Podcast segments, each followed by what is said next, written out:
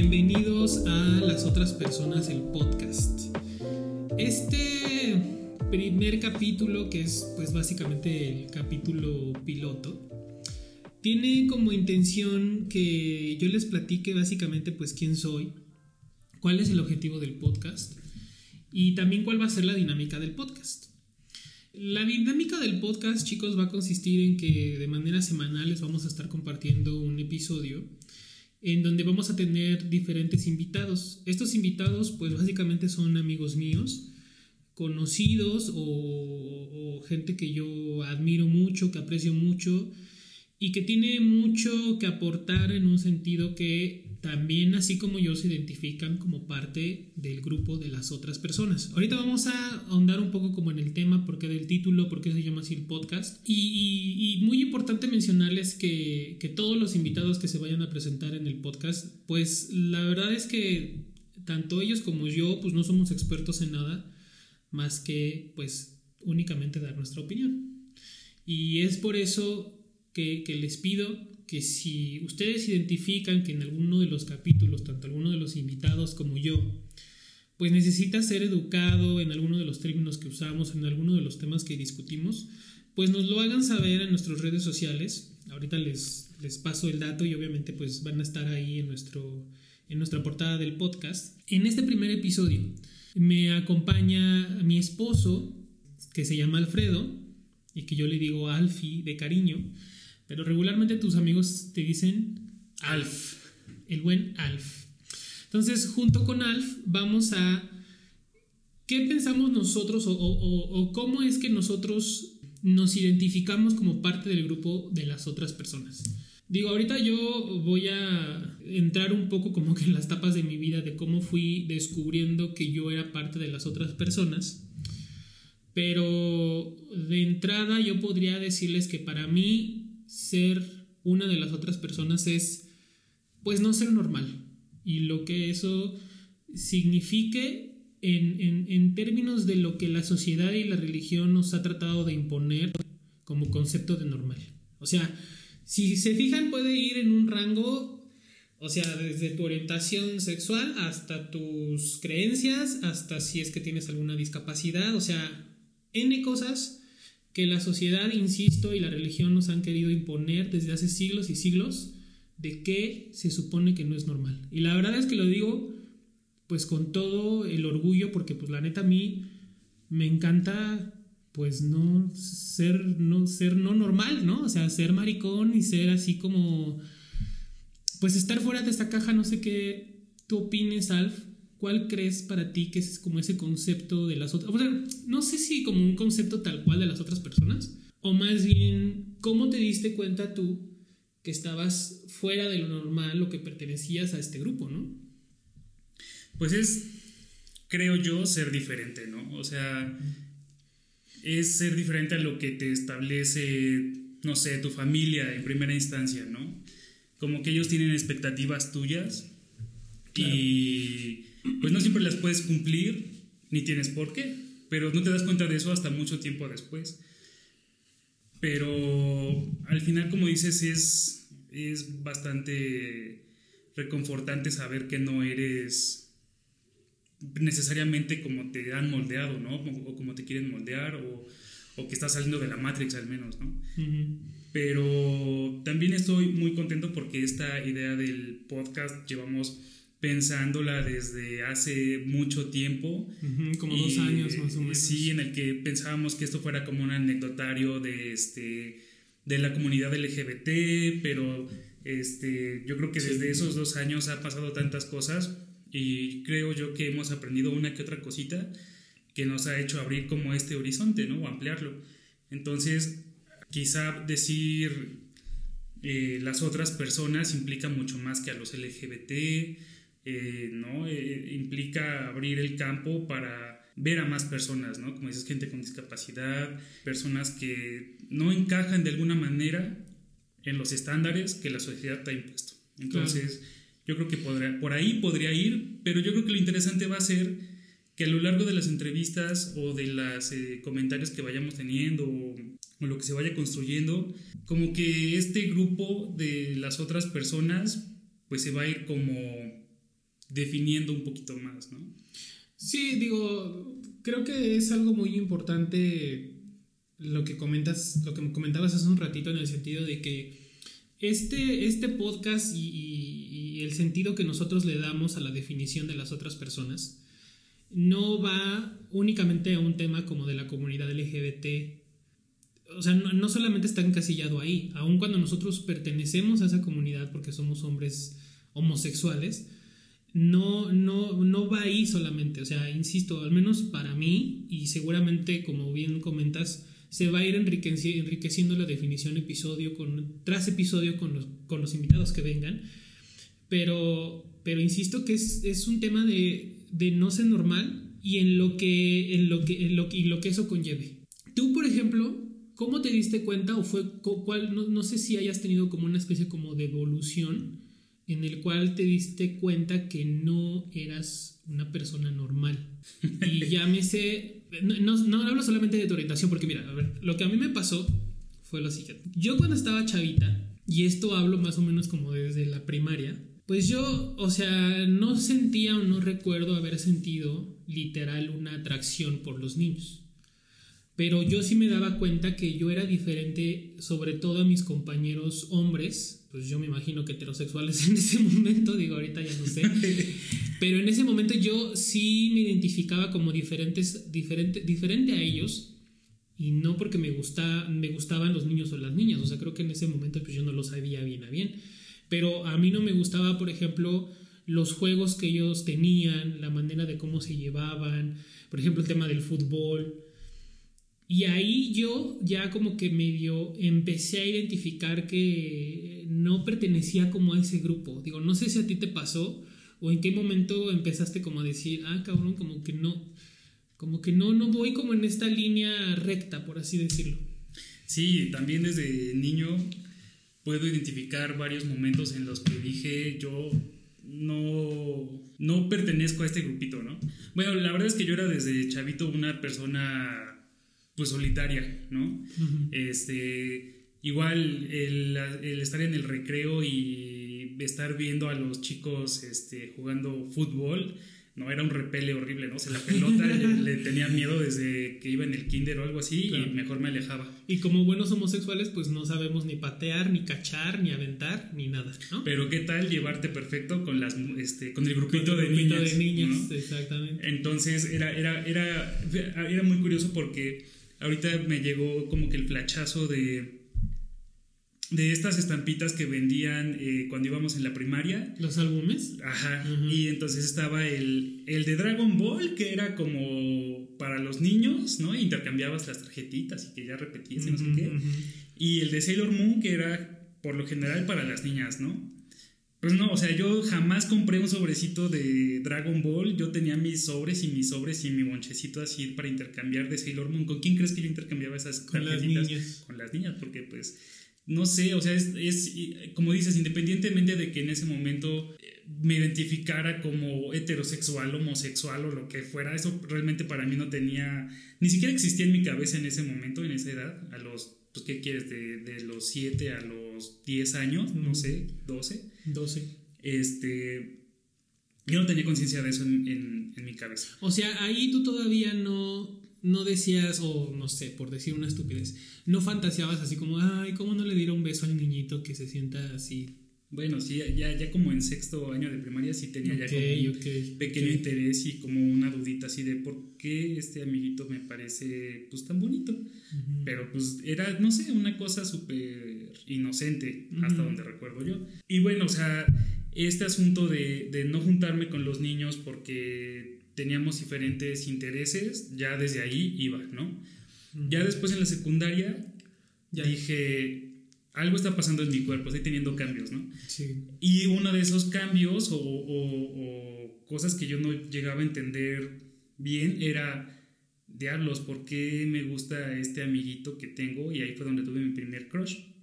Entonces, pues ya de ahí vienen otras cosas, ¿no? Así de el grupito de niños que es todo macho, que es todo este, ya te besaste con aquella muchachita, ya te le agarraste la bubi a aquella otra, o sea, pues tampoco pertenecía ahí, ¿no? O sea, ahora ya de manera más consciente sabía que no tenía muchas cosas en común con mis amiguitos este, o mis compañeritos heterosexuales. Pero es cierto lo que dices, no todo se queda en el ámbito de tu orientación sexual. Yo también lo notaba en la convivencia con mi familia.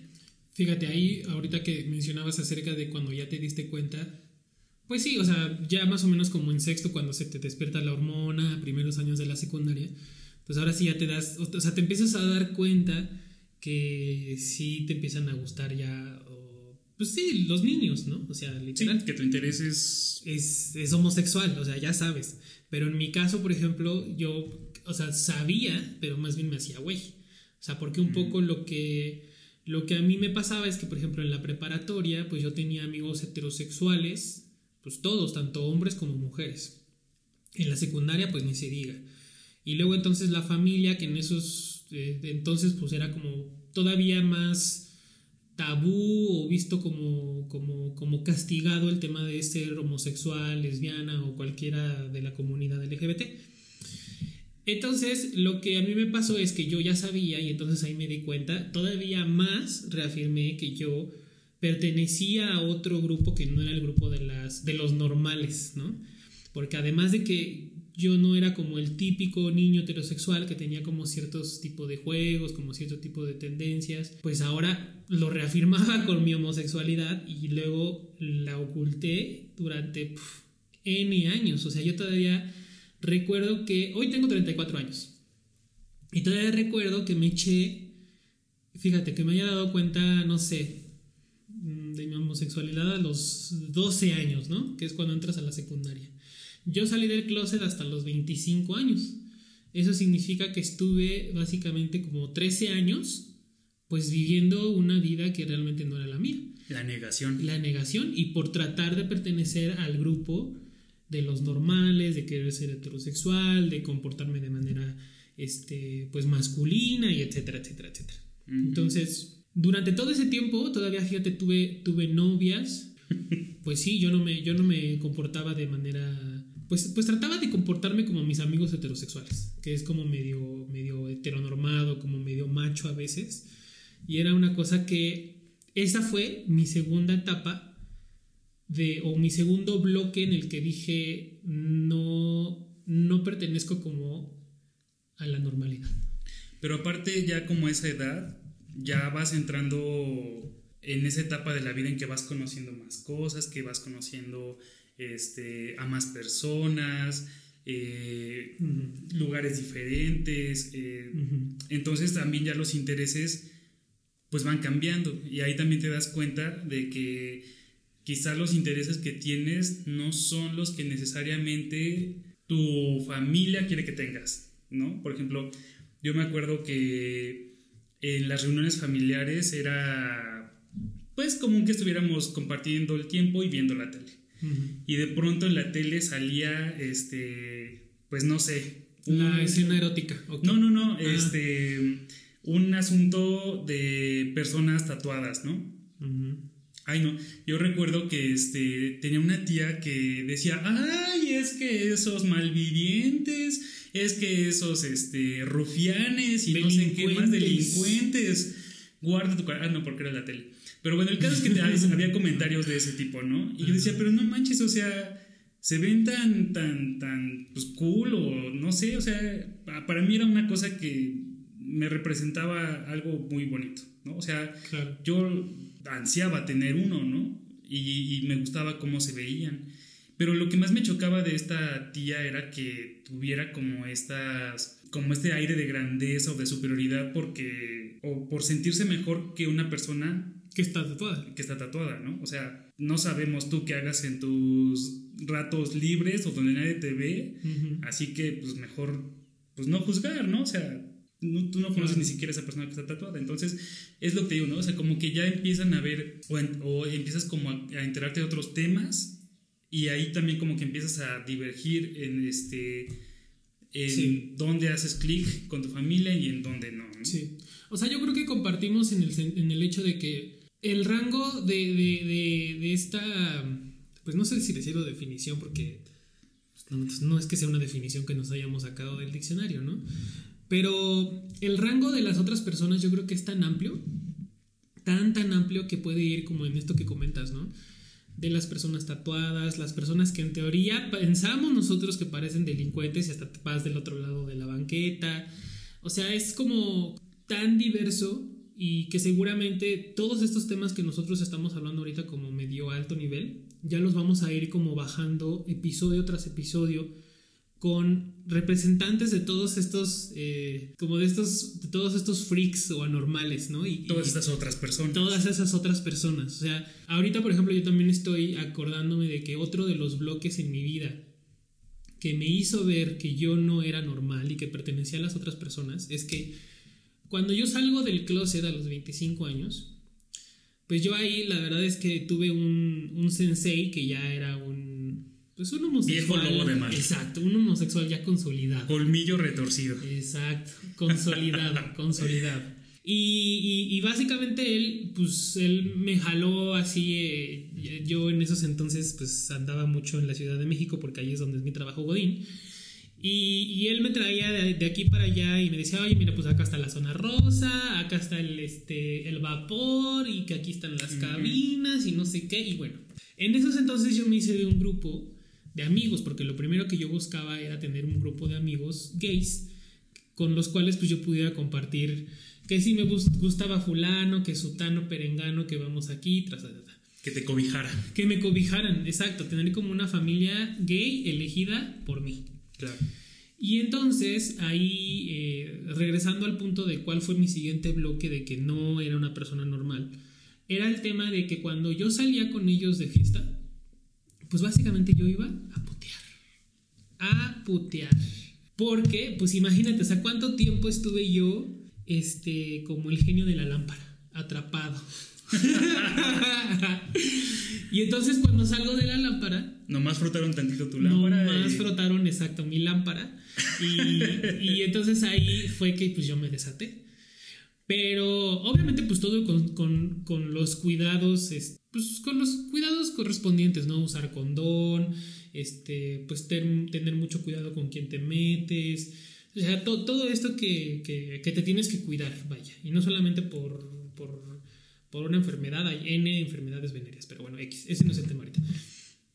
El chiste es de que yo eh, eh, me, me, me, hago un, un homosexual promiscuo y básicamente empiezo a tener varias parejas sexuales y, varios, varios encuentros, pues así casuales, ¿no? O sea, de que pues yo salía y pues, ligaba con alguien y me divertía.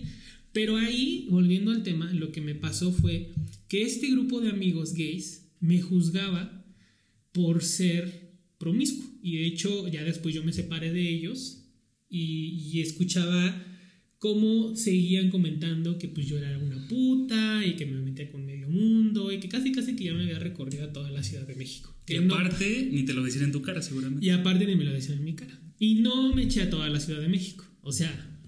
No, pues debiste haber tenido mucho tiempo para hacerlo. Sí, no, imagínate, no, no, no, no, no.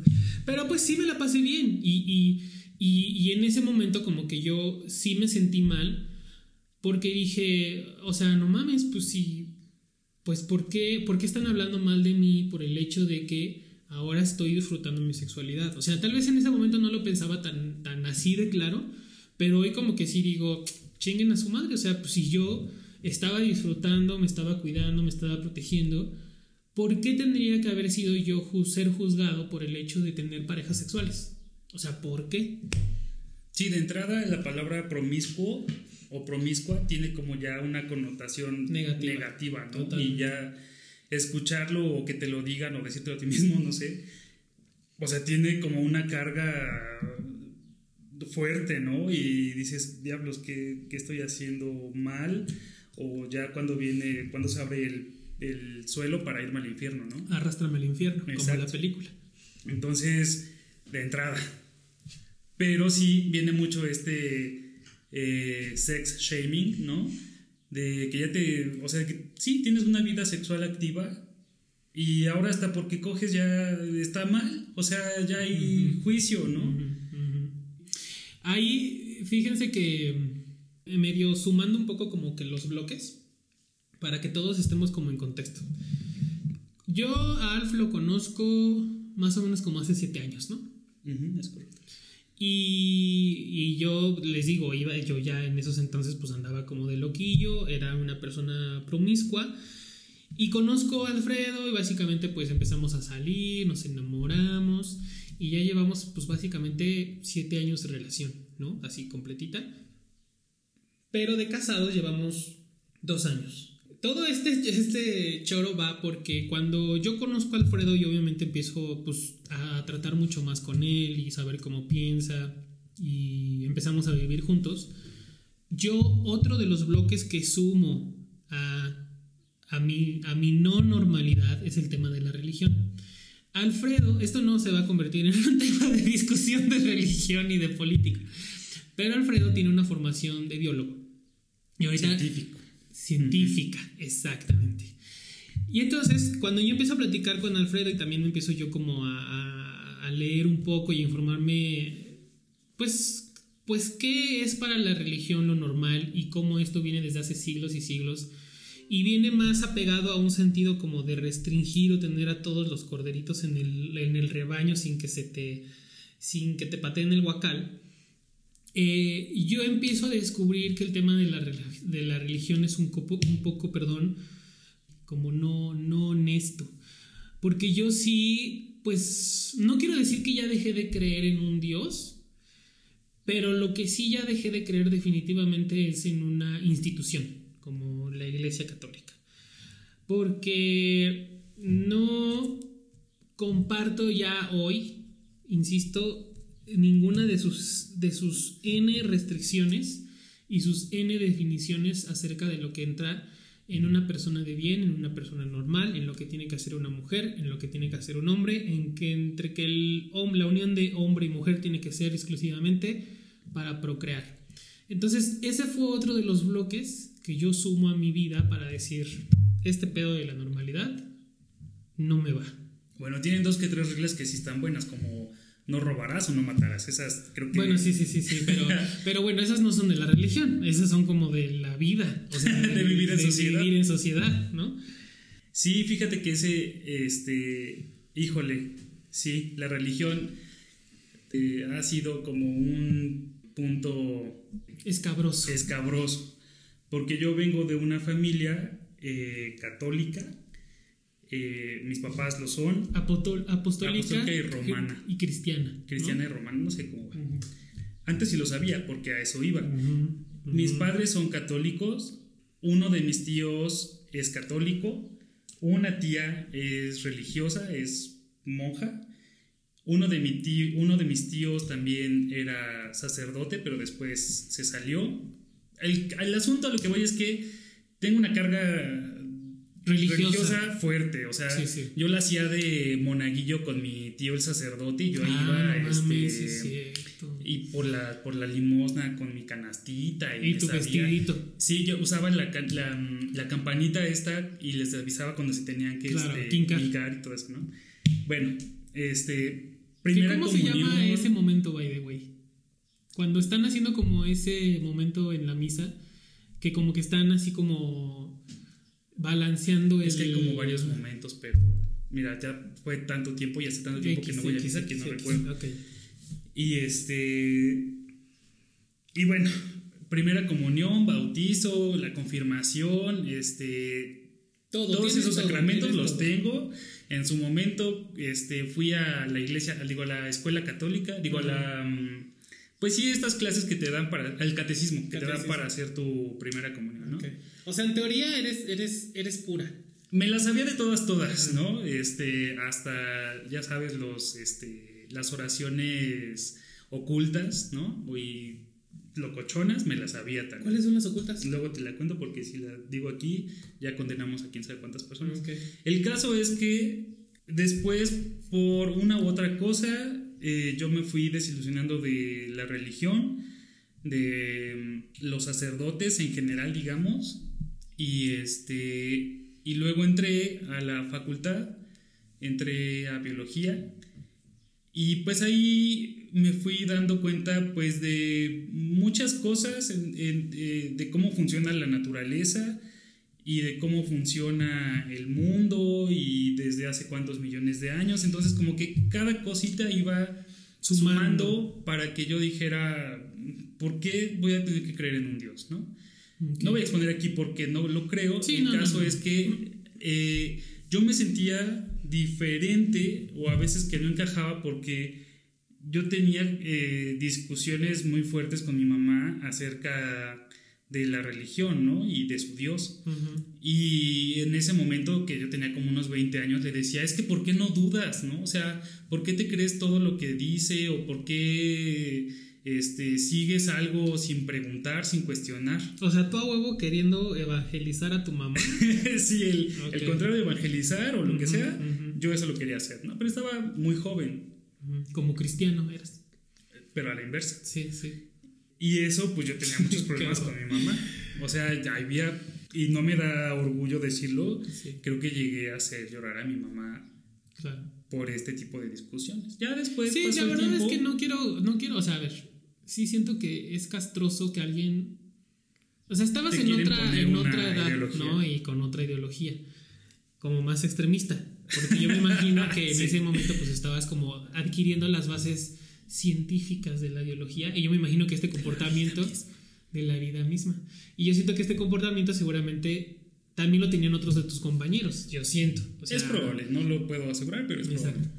Pero bueno, nada más era como paréntesis de que sí, la gente que insiste en algo como este, como tratar de imponer una ideología es castroso, Sí, pero eso lo fui aprendiendo con el tiempo. totalmente. Entonces, ahí otra vez, ¿no? Mi familia paterna, mi familia materna, la gente que conocía, pues era católica, ¿no? Tradicionalmente es católica.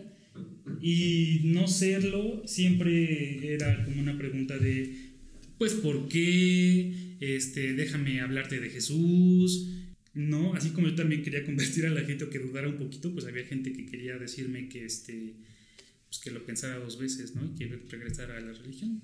Bueno, eventualmente, pues, no pasó, pero ese es como otro punto que también no te hace encajar en todos los sitios. Sí, Ya después ves cómo manejarlo, como con todo lo demás, ¿no? O sea, pero tu mamá en esos entonces sí luchó contra ti. O sea, bueno, no tu mamá, sino como que tu familia insistió o más bien como que dijo, ah, ya me vale madre, si no quieres creer, no creo, lo que pues mira, al quieras". final, este, mi familia, mi núcleo, digamos, Ajá. también como que de- pues, ya no es tan católica. O sea, ya no es tan, este, pues que va misa o que hace todo este tipo de cosas. Ajá. Pues no, yo creo que lo más importante que es así como, este, alguna que otra ceremonia religiosa al año y listo. Mi mamá cree en Dios, sí, sigue algunos preceptos, sí, pero yo creo que el hecho también de que eh, haya salido yo del closet, como que también le hizo abrir los ojos a otras cosas, como la religión, y obviamente ella va a preferir que su hijo sea aceptado a seguir una religión que le dice dos hombres no pueden casarse, ¿no? Y más teniéndonos a nosotras como ejemplo, o sea, ya Ujú. tú y yo casados, pues su religión dice que no, pero pues no sé, el respeto, el amor o... Es que nosotros pues, no conoces podemos procrear, hermano. Bueno, pero es que porque la tecnología y la ciencia No lo danos unos cuantos años. Sí, sí, sí. Bueno, a ver, este, este es el tema. Siento que el sí, sí, sí es como de, ok, ok, bueno, está bien, vamos a cambiar de tema, ¿no? Bueno, yo decía que cambiáramos de tema de lo de la religión, porque la verdad es que el tema de la religión siento que es como un tema muy escabroso. Y sí me gustaría como que lo platicáramos ya en un, en un como momento, o más bien episodio en particular. Porque sí siento que varias de las cosas que hoy nos han definido como normal viene de una alianza entre la religión y el patriarcado. Es como un complot. Y no voy a entrar a detalle de eso. Nada más quiero dejarlo así como la mosquita en la oreja para que en un episodio en particular lo ataquemos. Sigan conectados. Sigan. Sí. Y, eh, a ver, armando, siguiendo con este como, como rompecabezas que yo me fui armando, les digo, como en varios puntos de mi línea de, de- la vida. O sea, no, toda, no todo fue como en un mismo momento, pero ya yo estando con Alfredo y ahora sí, no por él, ni por sus creencias, pero en algún punto de, de en esa etapa en la que yo ya estoy con una pareja, y me caso y todo este show, empezamos a ver el programa de RuPaul. Uf. Y la verdad es que ahí como que yo dije, ¿qué pedo con esto? No seas mamón. Y me acuerdo que yo me eché así como de sopetón, yo creo que como dos, y no es que tres eh, temporadas que eran las que estaban en esos entonces en Netflix. De hecho, un amigo que ya no es tan amigo nuestro, pero en esos entonces nos dijo, bueno, que ustedes están pendejas o qué, ¿por qué no están viendo RuPaul? Y ahí fue cuando empezamos a ver RuPaul. Y todo esto se los comento porque yo no conocía realmente lo que significaba la cultura este, drag queen. Yo como que tenía que de alguna manera asociado en mi mente que en esos entonces eran como, para mí, e, e, en un solo estaban como las vestidas, que esto, insisto, está muy mal dicho y es totalmente despectivo, pero hablo de esa época en la cual yo era más ignorante aún. Entonces, eh, eso de alguna manera me hace como que abrir los ojos y, y, empieza como que a mí abrirme pues más información en el sentido de que pues empiezo a ver RuPaul, empiezo a ver que existen personas queer, empiezo a ver que existen como otras expresiones eh, de género que no necesariamente tienen que estar ligadas a tu identidad de género ni a tu orientación sexual. Todo esto se los comento porque siento que yo tenía un poco como desde mi orientación sexual, que es homosexual, siento que, que yo era muy, muy, muy juzgón hacia, las, hacia los homosexuales que son, son femeninos, ¿no? Incluso yo recuerdo que, ay, qué pendeja, pero yo recuerdo que, que yo decía, pues es que, ay, o sea, ¿qué onda con las locas esas, no? ¿Por qué se comportan así? O pues si ya vas a andar con una loca, pues ya mejor anda con una mujer. O sea, yo decía una sarta de pendejadas en, mis, en mis ayeres que hoy en día y gracias a toda esa información que me ha bombardeado y puse como ejemplo RuPaul, pues, pero pues ha, habido más, ¿no? O sea, he, he, visto muchos videos, he visto muchos influencers LGBT, he leído, me, me, he informado y he abierto yo creo que mi, mi mente en el que no tienes que ser necesariamente un gay, pues heteronormado, ¿no? O que, o que, o que parezca hombre, o no quiere decir que porque seas eh, gay y seas heteronormado o parezcas buga, pues necesariamente eso te va a hacer más que uno que es femenino.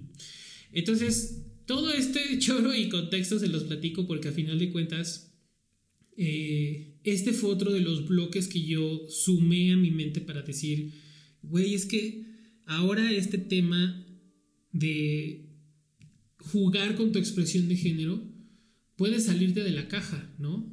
Puedes salirte de la caja y, jugar con eso y jugar con tu parte femenina y explotarla y por qué no, y por qué no eh, eh, ¿cómo se dice? Como comunicarla o expresarte así de manera libre en una reunión con amigos, aunque no necesariamente sean tus amigos gays.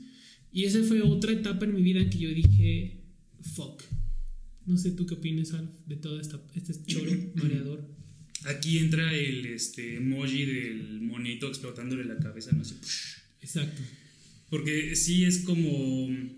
Bueno, por poner un ejemplo, es RuPaul, ¿no? Pero en su programa porque ahí en ese momento nos enfrentamos con, pues lo que dices, ¿no? Ver este, diferentes personas con una expresión de género totalmente diferente a la tuya y entre ellas y todo. Entonces, de momento ni siquiera lo entiendes bien, ni le pones un nombre ni nada, solo, pues no sé, en ese momento yo recuerdo que yo solamente me dejé sorprender, ¿no? Claro. Y como que poco a poco vas aprendiendo y comprendiendo que no necesariamente tiene que estar peleada pues tu parte femenina con tu parte masculina, ¿no? O sea, desde chiquito te han dicho que este, tienes que comportarte de cierta forma porque ser femenino es casi que este... De hecho, sabes ahí, perdón que te interrumpa, esa, yo tengo una anécdota que ya te la he platicado yo creo que más de dos veces. Pero cuando yo estaba chavita, yo me acuerdo que en esos entonces todavía estaba mi papá viviendo con nosotros. Y si no mal recuerdo, pues estábamos creo que en Toluca o en Veracruz, ya no me acuerdo la verdad. Pero pues yo ya era una chavita que tenía pues ciertos... Pues, ¿cómo, ¿Cómo se dice? ¿Ademanes? Sí, ¿verdad? Ademanes. ¿Sí es la palabra correcta? Sí. Pues tenía como ciertos ademanes. Yo recuerdo, por ejemplo, que a mí eh, me gustaban mucho las muñecas de mis hermanas. Y de hecho, me, me pasó que en algunos cumpleaños yo pedía una muñeca. Y yo quería estar a la par de mis hermanas y cuidar a la muñeca y peinar a la chingada muñeca. Y cuando me regalaban cosas como, por ejemplo, un tren, yo decía, puta madre, yo no quiero un puto tren. Nunca te regalaron una muñeca. creo que, creo que sí, pero muy, muy chiquito. O sea, hace cuenta tres años que ni siquiera yo sabía como que qué pedo. Pero ya después más grande, aún de chavito, yo todavía quería muñecas, pero en lugar de muñecas me llevaban que un tren y pues cosas que nunca pelé. O sea, la neta. Bueno, a ver, entonces, eh, en algún punto, este, pues yo creo que tenía, pues ponle tú unos seis años, una cosa así. Yo me acuerdo que mi papá en una de esas me dijo, yo, pues como, yo, o sea, yo como que recuerdo que era un momento en el cual yo estaba como feliz, ¿no? Porque, porque como que relaciono que estaba feliz porque mis ademanes eran como más libres. O sea, yo como que tenía una expresión más entre más contento siento que te sientes como más libre, como más desinhibido y luego entonces pues mi expresión en ese momento yo era femenina. Era, femenina. Claro, bueno, sí. Sí, lo que llamamos soy femenino, ¿no? exacto, exacto. Porque ponerle un, una etiqueta X. Entonces en ese momento mi papá, que hoy ya no está con, nosotros porque bueno, se separó, se separó de la familia, pues, ¿no? Ya está en otro estado. Y el chiste es que en ese momento mi papá, y es algo que yo recuerdo mucho, me dijo, no hables así, así no, así no hablan los niños. Habla como, habla como macho, habla como hombre, me acuerdo. Y entonces eso también yo me acuerdo mucho porque siento que fue como un... como si te hubieran estrellado contra una pared y te hubieran dicho, a ver, esto que tú estás en el momento como más cómodo y más feliz y como con mayor expresión, olvídalo, olvídalo. Así no es. Así no es. Inhíbelo y cuando estás feliz o cuando, cuando te sientas más cómodo, pues no sé, haz un gruñido o escupe o, o agarras del paquete o, o a ver qué haces, pero eso que acabas de hacer es no. Entonces a mí también como que mucho tiempo de mi vida yo siento que a mí me, mm, pues sí me marcó o, o, más bien como que hizo que si yo iba hacia un camino, me, me, me, orientó hacia otro. Claro, esas cosas no se te olvidan. Jamás, jamás. No, pues imagínate, ahorita ya después de quién sabe cuántos años, a mis 34 años todavía me acuerdo de esa anécdota. Claro. O sea, yo no sé si en esos entonces, pero pues bueno, pues es en la época que nos tocó vivir. Yo no sé si en esos entonces mi papá o mi mamá me hubieran dejado expresarme como yo quisiera, pues yo no sé qué hubiera sido de mi vida, ¿sabes? A lo mejor no sé, hubiera salido más pronto del, del, del closet a una edad más temprana. A lo mejor ahorita mi. Capaz que mi profesión hubiera sido totalmente diferente. O sea, no sé, ¿no? No sé. pues mira, de entrada, una infancia feliz o más feliz que la que tuviste la hubieras tenido. Y eso yo creo que a la larga ya produce un niño la traumada. en el siguiente episodio. este, no, pues eso te da yo supongo que un niño que crece feliz o sin estas restricciones, pues va a tener como mucho más confianza en sí mismo y eso va a hacer que crea en él y que crea en otras personas y que lo que sea que él quiera hacer lo haga con todo libertad. la seguridad del mundo y libertad, claro. Sí, hace, hace poco también una, una amiga, bueno, no, ya tiene como pues un año más o menos, una amiga muy querida por nosotros, nos comentaba que justo eh, tiene ella otros amigos a su vez y estos amigos le preguntaban, oye, fíjate que mi hijo, eh, vamos a ir a una fiesta de cumpleaños, era un, niñito, pues no sé, siete años, seis años, pero quiere ir disfrazado de Frozen. Entonces como que el papá, pues, de alguna manera estaba como que pidiendo consejo a esta amiga nuestra. Y... Híjole, es que ya eres una señora, ¿cómo que va disfrazada de Frozen? va de Elsa o va de Ana o de Qué horror. Ya es como las mamás que dicen este, que... le dicen Goku a todo los Es que, a ver, no dije, no dije el personaje particular porque pudo haber sido Ana. Ana, ah, Elsa, ahí está, fíjate. O sea, el chiste es de que no me acuerdo si fue Elsa o fue, fue Ana. de princesa, pues. Quería de princesa de una de las mujeres de Frozen. Fin. Ahí está, para que como que corte un poco lo de la señora. Duda pero sí tienes razón. Y entonces ahí como que yo dije, güey, o sea, como que qué tan difícil podría ser, en serio, como para, para, a, ver, sí entiendo que es complicada la situación, porque también las otras personas, tanto los adultos como con los niños, pues a lo mejor les puede como, como mover el tapete, ¿no? Y sobre todo los adultos, porque yo creo que los niños es así como que estás jugando y ya te vale madre, sí, no, no sé eh, entre que los niños son un poco crueles, no sé si, si, si le fueran a tomar demasiada importancia. Digo, no lo sé, yo siento que es como, insisto, siento que es más tema de los papás. Y ahí como que yo sí dije, güey, o sea, el niño todavía no sabe ni qué pedo en... en o qué, qué va a decidir al final en cuestión de su orientación, de su identidad. Capaz que solamente en ese momento de su vida era, pues quiero estar disfrazado de Elsa. Claro, eso él igual ni le viene por aquí. Él Exacto. solamente vio algo en la pantalla y decidió que le. Bueno, o sea, le impresionó, le impactó y decidió: quiero verme así. No sé qué es, no sé si tiene el signo de femenino, de masculino, si, o sea, que. Yo creo que al niño no le pasa por la cabeza nada de eso, como cuando tú jugabas con muñecas, Sí, o bueno, querías jugar con muñecas. sí, sí. Y más bien este niño solo quería hacer algo que ve en la tele que le gustó y fue algo memorable para él. ¿Tú no jugaste con muñecas? Uh, claro que sí jugaba con muñecas. Chica. Tenía una primita de mi misma edad eh, que cuando iba a su casa, pues nos poníamos a jugar con lo que había y lo que había eran unas Barbies exuberantes y increíbles que a mí me encantaban. Entonces, Claro, yo feliz. claro. Que ahora las Barbies ya las están haciendo como de en diferentes moldes, fíjate. Ah, sí.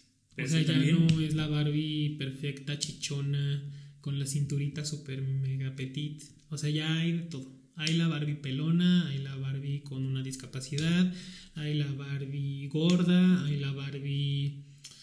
Creo que también hay una De que diferentes tiene- tonos de piel. De diferentes tonos de piel. Creo que hay una Barbie también que tiene... ¿Cómo se llama la enfermedad del que te mancha la piel? ¿Vitíligo? como- ¿Vitíligo? ¿Se llama vitíligo? Ok. También hay de esas, fíjate. Sí. Esa no la he visto. Sí, sí, sí. Sí, sí. Digo, o sea, está, está chido porque al final creo que la intención de, pues, de esa compañía está intentando como decir, a ver, pa' aquí para todos hay, ¿no? O sea, no nada Sí, más es retratar como... a todos. Exacto, no nada más es como la rubia chichona, alta, de caderita así súper chiquitita. Pero bueno, entonces sí llegaste a jugar... ¿Con muñecas? Con muñecas, Claro. con tu prima. Sí. Y ahí, por ejemplo, tus papás no te decían, oye, ¿qué pedo? O sea, no te pusieron como un. Así como a mí, ¿no? Como de, a ver, tú tienes que agarrar el G.I. Joe y ahí con tu. Juega con tu prima, pero con el G.I. Joe. Mm, No, no. O sea, no hubo como un Estate quieto. estate quieto. No, la verdad es que no se. No me prohibían jugar con muñecas, ni con mi prima, ni nada de eso. Años después yo me di cuenta que más bien la burla iba de parte de algunos de mis tíos que sabían que yo jugaba con Barbies y con mi prima. Ujú. Y había esa como platiquita a la, a la espalda de, de, pues de mi familia, ¿no? De mis papás. Y como esa burla, que eventualmente llegó a oídos de, de mi familia y pues ya yo también me enteré después. Pero pues eso pasaron años para que me enterara. O sea, ellos, ellos se burlaban y después el chisme les llegaba a tus papás, me imagino. Eventualmente, claro. Mm, ok. Pero no, o sea, este, sí, jugaba con muñecas, lo disfrutaba bastante. Y este, y, y pues no, no hubo como alguna represalia, este, porque yo creo que también era un asunto ocasional, ¿no? Eh, solo cuando iba a la casa de mi prima era cuando sucedía. Bueno, sí íbamos muy seguido, pero pues tampoco le ponían mucha atención a eso, a qué, a qué jugábamos, ¿no?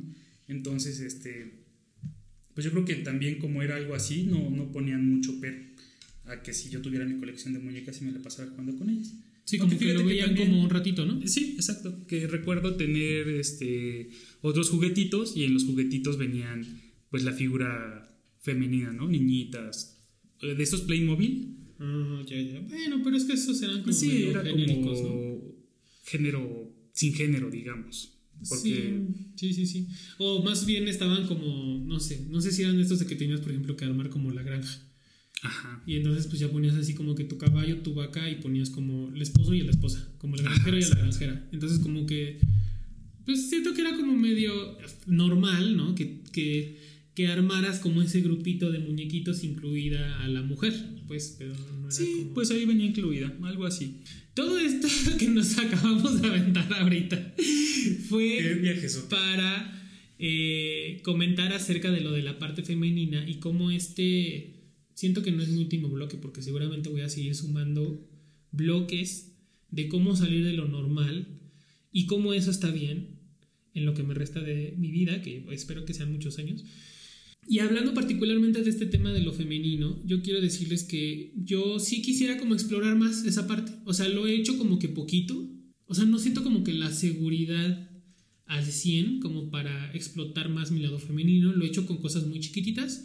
No quiero transmitirles y decirles que yo ya soy una persona queer en el sentido de que juego con mi expresión de género, ¿no? Porque pues que queer, pues sí soy porque pues siento que al menos esa es la definición, ¿no? Como que eres queer cuando estás dentro del colectivo LGBT. Y eso es lo que quería decir de eh, la parte femenina. Y bueno, a ver, no sé si tú quieras agregar algo más al- acerca de, pues estos como Estas cajitas en las que te quieren meter. estas cajitas en las que te quieren meter. Otra cosa en las cuales tú te hayas dado cuenta que pues definitivamente no estás en la caja.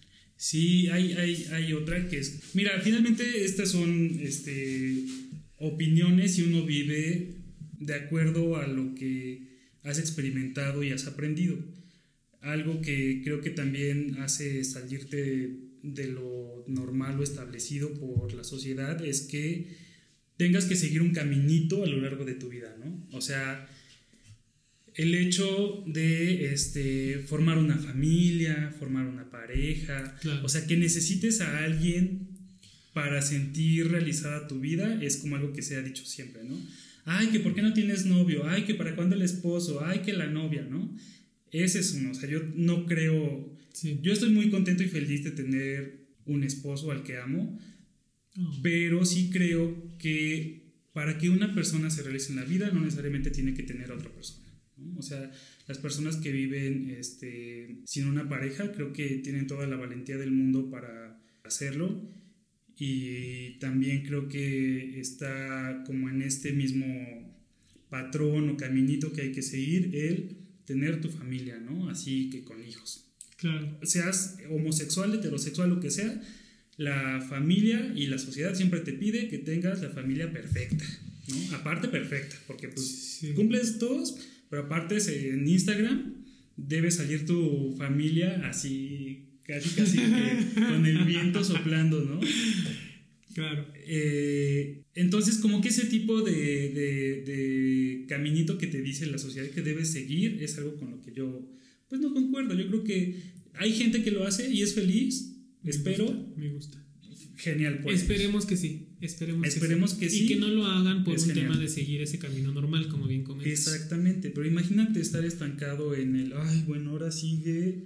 Y aparte con el estrés, ¿no? Como con el estrés y el apresuro de, puta, no, es que ya, o sea, ya se casó fulana, ya sacó su crédito a 45 años y es que yo todavía no tengo nada. Y sí, totalmente de acuerdo. Digo, muchos amigos nuestros seguramente nos están escuchando que han pasado por este camino de la normalidad. Saludos. Eh, ajá, saludos. En cuestión de que, como bien comentas, ¿no? O sea, como que te, te dicta un poco el camino que es, oye, pues sales de, tu universidad, te pones a trabajar, te compras un coche, después te consigues una novia, después te casas, después tienes una casa, después tienes unos hijos, sigues trabajando, sigues trabajando, al final mueres y tus hijos se van. Como que te- tenemos muchos amigos que no han llegado a la parte de mueres y tus hijos se van, pero están muy encaminados en ese en esa en esa línea, pues, y- y creo que está bien. O sea, está bien. Sí, porque es su decisión. Es su decisión. Yo creo, de manera personal, que a veces uno sigue ese camino por inercia. Y hablo desde el heterosexual, este, homosexual, lesbiana, lo que sea. O sea, incluso ya olvídense un poco como de tener el hijo. Pero sí como el tema este de tienes que tener un coche, tienes que hacerte una casa, tienes que sacar un crédito, tienes que endeudarte, tienes, tienes, tienes, tienes, tienes. O sea, eso a mí sí siento que muchos lo hacemos y me incluyo porque lo he hecho yo también. Lo hacemos como por inercia. Como, como que pues así tiene que ser tu, tu, tu, tu línea de tiempo. y que es pues, lo normal que va a suceder después. ¿no? Exacto, exacto. Entonces cuando te llegan personas que te dicen, oye, pues yo la verdad estoy rentando y estoy viajando y me la estoy pasando súper bien, es así como de, ¿what? ¿Pero Y por nunca- qué? Ajá, ¿Y ¿por tu qué? familia? ¿Y cómo? ¿Y sin cómo? casa? Ajá, y no, y tú estás guardando para cuando tengas 65 ¿Tu años. retiro? ¿Y tu retiro? Y es como de, de, güey, pues a ver, o sea, pues si en este momento él está siendo feliz, está, está siendo, ¿cómo se dice cuando, pues autosuficiente, ¿no? Pues vale madre si está ahorrando o no a los 60, y- para sus 65 años. O sea, a final de cuentas, él en este momento está siendo feliz, está aprovechando su tiempo y pues ahora sí que ni siquiera sabe si va a llegar a los 65. No con esto quiero decir que no hagan, de- no se hagan como que de un ahorro, porque también van a decir, ay, esta pinche vieja loca, no sabe nada, y no, no se trata de eso. Contribuyen a Sofore. Contribu- Exacto. Dependiendo dónde, dónde, de ahí es que lleva a decir una estupidez financiera, como dependiendo de cuál era su edad, era según la Sinfone que les toca. Pero bueno, sí, a ver. Ahora, eh, Alf, bueno, a ver, nada más. Espera, antes de que, de que Dale, pases dale, a otro, dale, lo que también este, me siento contento es de que eh, sí, sabemos que existe esa línea, pero también sabemos y tenemos conocidos que les está yendo bien, están siendo felices y están tomando otros rumbos. Entonces, eso a mí me da como, como una tranquilidad de hay muchos caminos, puedes ser feliz en el que tú elijas, así que adelante. Y pues espero que varios de estos caminos vengan aquí a platicar con nosotros y sean parte de las otras personas. Totalmente. Y ya nada más como en el último bloque que yo he sumado, insisto, quiero sumar más y más y más y más y más y por eso les quiero insistir el tema de, la educación recíproca y aprendizaje y compartir aprendizaje, pues ahora sí que de aquí para allá, de allá para acá. Pero, y esto lo quiero decir así muy rápido porque creo que esto lo hemos aprendido juntos. Y no quiero entrar mucho en detalle porque me gustaría que en un capítulo en particular habláramos de este tema. Acuérdense que todo esto que estoy haciendo con Alf es como, como una embarradita, ¿no? Como de qué es lo que vamos a tener ya de manera bien específica y detallada en los siguientes episodios. Pero otra de las cosas es que eh, yo creo, y tú, me dirás, que hemos aprendido a ser una pareja abierta y no solamente, bueno, sí, sí, sí, sí en la parte sexual, pues, eh, pues creo que es el objetivo principal, pero al menos a mí me sirvió mucho como para aprender y decir, güey, es que a ver, o sea, una pareja, no eres dueño de tu pareja, ¿no? Dos, no tienes que ser una perra loca celosa y estar ahí como siempre al tanto de quién le escribe, por qué le escribe, que si le escribe un amigo, que por qué no le escribe un amigo.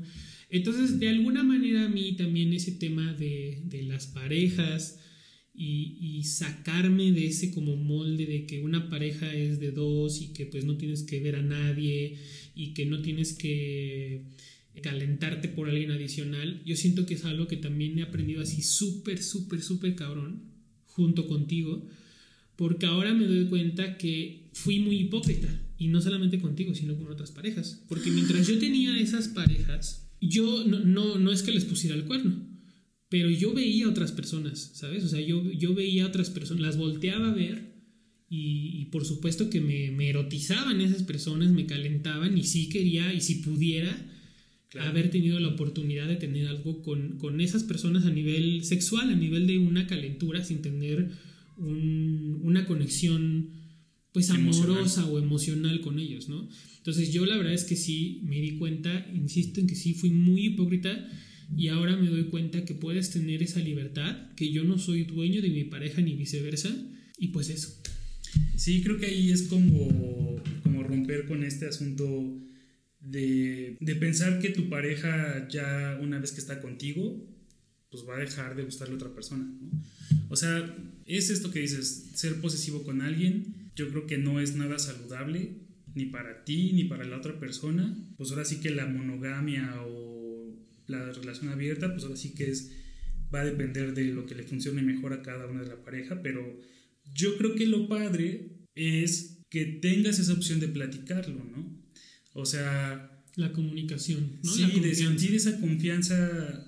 O sea, ya es tu pareja, por algo la elegiste, ¿no? Entonces, si estás construyendo estos puentes y esta confianza, pues ya platícale y dile, oye, ¿sabes qué? A mí me causa esta este cosquillita, ¿no? Claro. Esta idea que tengo. Y se platican las cosas y dice, ¿sabes qué? Yo quiero proponer esto, pareja abierta. Y la otra persona dice, no, sorry, pero yo no le hago a eso. Pues se platican las cosas, se discuten y ya dices, ah, bueno, ok, acepte tus condiciones o hacemos un acuerdo. Porque finalmente creo que es, es platicar, es negociar, es llegar a un acuerdo y, este, y estar contentos todos, Sí, o sea, yo, yo sí creo muy importante esto que comentas acerca de la comunicación y la transparencia, porque al final de cuentas cuando, o sea, ahora sigue como quien dice, ¿no? El no ya lo tienes. Pero si tú eres transparente con tu, contigo mismo primero, ¿no? Porque creo que sí es importante que tú mismo autoevalúes si es que lo que tú quieres es tener una relación abierta o no estás cómodo con eso. Porque si no estás cómodo con eso, pues ahora sí que pues ni en drogas. Pero si te gusta putear, insisto, lo digo, ya el tema putear y eso ya no lo voy a repetir este la aclaración, pero es en el buen sentido. Pero si a ti te gusta putear, pues es algo que te gusta y que no vas a poder, eh, yo creo que como que clausurar o restringir. O sea, en algún momento siento que va a explotar. Entonces, una vez que tú te autodefinas en ese sentido, siento que si el paso dos con tu pareja es ser transparente de lo que piensas, y como dicen por ahí, pues el no ya lo tienes. Si tu pareja te dice, oye, yo la verdad es que estoy pensando también lo mismo que tú. Bueno, amigues, yo creo que con este tema de las relaciones abiertas vamos a dejarlo hasta aquí, porque sí me gustaría que lo pudiéramos ahondar ya con otros invitados y hablar particularmente del tema en, uno de los episodios eh, posteriores porque es un tema bastante chido con muchas aristas que sí me gustaría como eh, pues echar aquí el cotorreo de por qué sí, por qué no. Y con eso estaríamos cerrando el objetivo del episodio del día de hoy, que era básicamente el arranque, amigues, ya compartirles el objetivo de este, las otras personas, el podcast, de qué va, cuál va a ser la dinámica, para pasar a nuestra última sección, que es la recomendación de la semana. Y la recomendación de la semana es básicamente Los Mitchell contra las máquinas, que es una película de este año y que la está ofreciendo el servicio de Netflix. La verdad es que es una película cagadísima, ya tiene muchísimo que no me reía tanto con una película animada. Y la animación, por cierto, es, está locochona porque a veces e, es una, es una animación en 3D, pero a veces ciertas tomas son en 2D, o a veces las caras de los personajes son en 2D. Y adicional van metiendo mucho este tema en el cual estamos viviendo ahora, que son los memes. De repente estas comparan la cara del papá con un meme de un chango. Entonces está de verdad divertidísima, amigos, no se la pueden perder. He reído, o sea, me ha salido dos o tres lagrimitas de la, de la risa. Nada más como para darles un poquito el contexto, va de una familia muy peculiar, bastante peculiar, y eh, lo que está pasando eh, al principio de la película es que la hija va a iniciar la universidad, entonces la familia decide a través de un viaje en carretera durante, pues no sé, dos semanas, una semana, llevarla hasta la puerta de su escuela. Y ahí es cuando básicamente la tecnología se apodera del mundo, amigues. Y empieza pues todo este desmadre y en la cual pues los Mitchell obviamente quieren, quieren, quieren ayudar al mundo y que la tecnología pues pues deje de ser un pain in the ass. La verdad es que se las recomiendo muchísimo. Otra vez, los Mitchell contra las máquinas en Netflix. Se las recomendamos mil ocho mil. Y con esto, mis queridos amigos, estaríamos cerrando el primer episodio. Yo la verdad es que les agradezco mucho que nos escuchen, estamos muy emocionados del arranque y solamente me restaría recordarles que siempre, siempre estén orgullosos de ser la otra persona y no permitan por favor que el mundo los normalice. Muchas gracias amigues y hasta pronto.